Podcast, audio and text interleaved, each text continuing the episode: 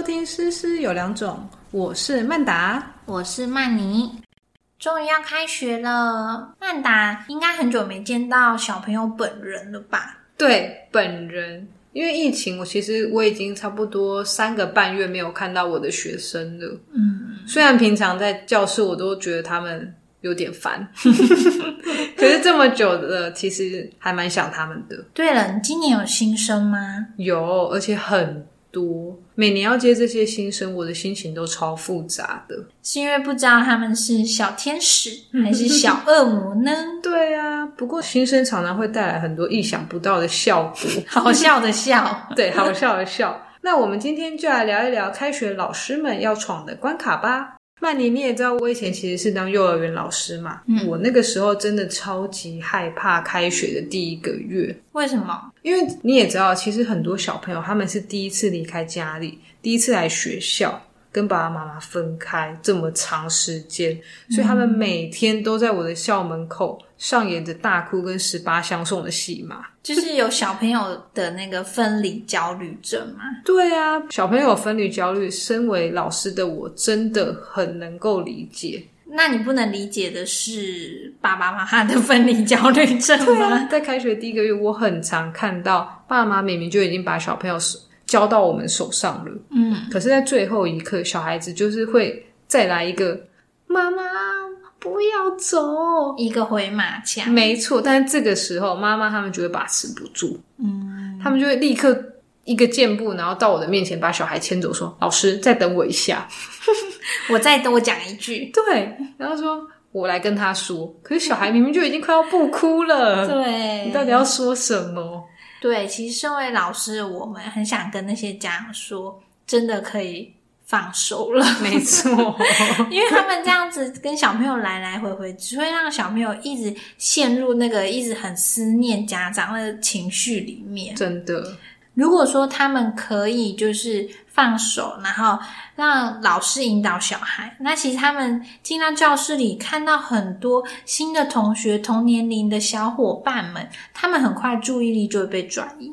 对啊，而且我觉得也要给小孩一些时间去熟悉环境。像我在当幼儿园老师的时候，其实第一个月。我会把班上的 routine 还有步调都放得很慢，因为我就希望小朋友可以觉得说，哎，来到这个环境，他们是舒服的，是是很安全的这样子。安全的环境对他们来说很重要。对啊，像我的话呢，如果他们在这个适应新环境、新生活的过程中，小朋友有进步的话，我觉得很重要的就是都要给他们一些鼓励。这样的话，他们就可以更顺利，而且更快速的去适应这个新环境。对啊，也也要赶快进入这个团体的生活。那接下来，我们就顺利通过进校门这个第一关了。没错。好，那第二关的话呢，就是迷路这个问题哦。曼达，你刚刚有说就是关于小朋友熟悉环境嘛？嗯嗯。那其实我们当然在刚开学的时候都会带领小朋友去做校园的导览，但是呢，还是免不了，因为小学的教室都长得很像啊，而且教室也比较多嘛，所以小朋友就难免会迷路。对啊，哎。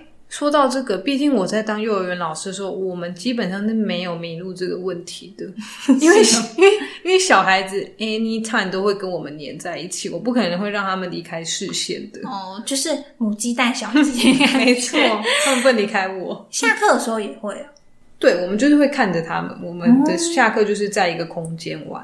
是哦，对啊。那因为小学话，就是下课基本上他们还是会去。操场嘛，活动。嗯嗯嗯。那他们有的时候下课完要回教室的时候，就常会走错，而且很尝试。其实我已经习惯了，就如果他们走错，我就会去前后两间教室找人。哦，对，就也不会跑太远，对对？对，那他们通常都是。走到前或后，然后而且他们很厉害的是，他们都会走到正确的位置哦。假如他坐二之三，他就会在坐在别班的二之三，那也蛮厉害的，至少知道自己坐在哪。对啊，可是我不知道为什么他们都没有发现周边的人都不一样，连老师都长得不一样，他 们根本就没有在记吧？好伤心，对啊。然后还有一次，就是我们班有个小女生，就是因为我带他们去图书馆上图书馆课，下课的时候呢，我要带他们啊回教室的时候经过操场，那我就直接在操场放他们下课这样子。结果上课钟响之后，他就迷路了。嗯，那怎么办？我就出去找他。可是你找得到？学校操场应该不好找吧？不会很好找，因为我们学校很小，一下就找到了，一看就看到了。对，一看就看到了。就我从教室往外看就看到了。哦，好吧。不过我觉得接下来第三关的用餐时间才是最可怕的，真的是大魔王，大魔王，超级麻烦。刚开学的时候，幼儿园的小孩他们其实很多人不会拿餐具。你是说像那个拿铲子铲沙那样子拿汤匙吗？对啊，每次哦都搞得我教室一团混乱，我真的很崩溃，到处都是饭粒，要不然就是那种吃饭吃很久的。哦，这种小学也有，因为小学用餐时间又比幼儿园更短一点点。嗯嗯嗯，对，所以其实每次那个时间，老师压力也很大。那像曼达，如果你遇到这种就是吃饭吃到天荒地老的这种小朋友，你会怎么办？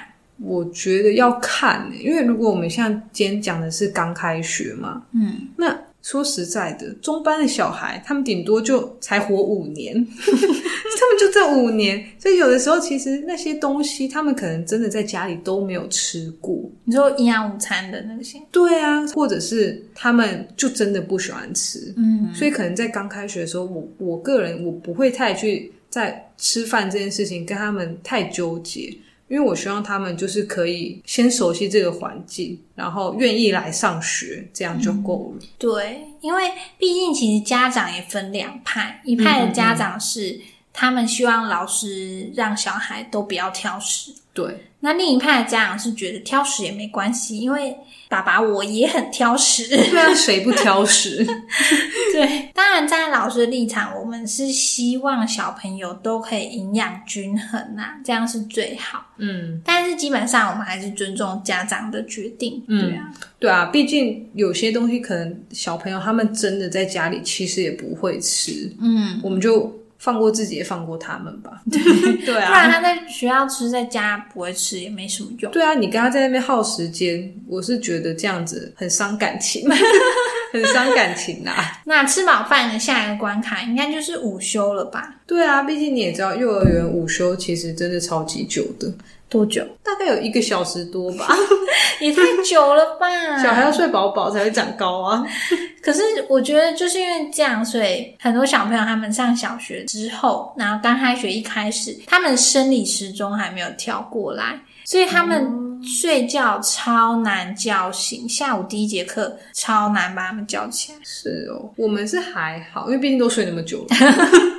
睡到打呼，对对啊。不过你说这个午休啊，这让我想到吃饱饭才要午休。可是刚刚讲到那个挑食啊或什么的问题，我之前就曾经遇过啊。小孩在午休的时候，让我发现他居然把午饭含在嘴巴里，就去睡觉了。他是松鼠，哦，跟姑姑的嘴巴。对啊，这样子真的不应该，很恐怖哎。没错，如果我没发现，他很容易噎到。对啊，很是一件很危险的事情。而且你都检查，对啦。不过其实像小学的话，小朋友还有另外一个需要适应的，就是他们还没有习惯趴睡。哦，对，毕竟在幼儿园我们很舒服，我们都是睡睡袋躺着。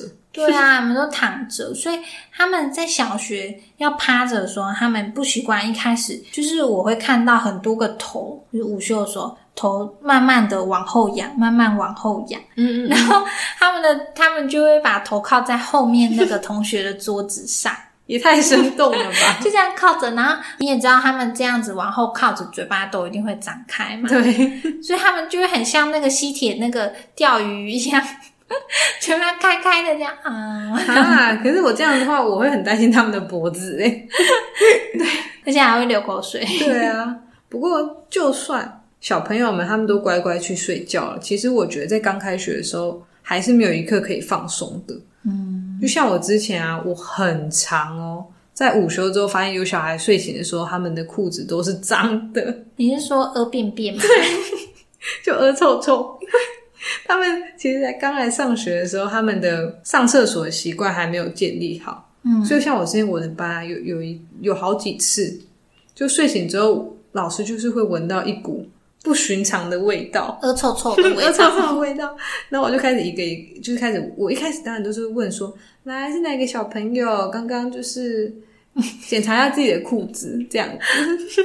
可是都没有人会承认，对啊，真的，他们都没有人会承认，导致我每次都要一个一个去闻他们的小屁屁，嗯，就看说是怎么回事。老师好辛苦哦。对呀，像我的话，因为我们学校是蹲着蹲厕，嗯，所以呢，虽然我们开学之前都会跟家长沟通，请他们让小朋友在家里练习。那我们班之前还是有个女生，就是她就不会蹲厕。那这样她很辛苦哎。对啊，因为毕竟人有三级。对啊，所以我一开始就是先让她，因为我们学校有幼儿园部就在隔壁，所以我会先让她去幼儿园那边上那个坐的厕所，然后等她慢慢适应。对啦，毕竟每一个阶段，身为老师的我们都会希望说小孩可以学到某一些技能啊。这个啊，或者是那个啊，能够怎样又怎样？但我觉得在开学的这几个礼拜，我们真的要多一点弹性。对，老师不可以太急躁。嗯，我们还是要尊重小孩的发展顺序。毕竟每个孩子他的家庭背景可能都不一样，那每个孩子的状况也都不太一样。对啊，那今天讲了那么多关于开学可能会遇到的状况。不晓得大家听了之后有没有什么感同身受的地方呢？非常感谢你的收听。今天我们讲了这么多开学可能会遇到的情境，不晓得大家听完之后有没有什么想和我们分享的呢？欢迎留言给我们。另外，也希望你能花一点点时间帮我们打一个五星评分，给我们一点鼓励。那我们下次见喽，拜拜。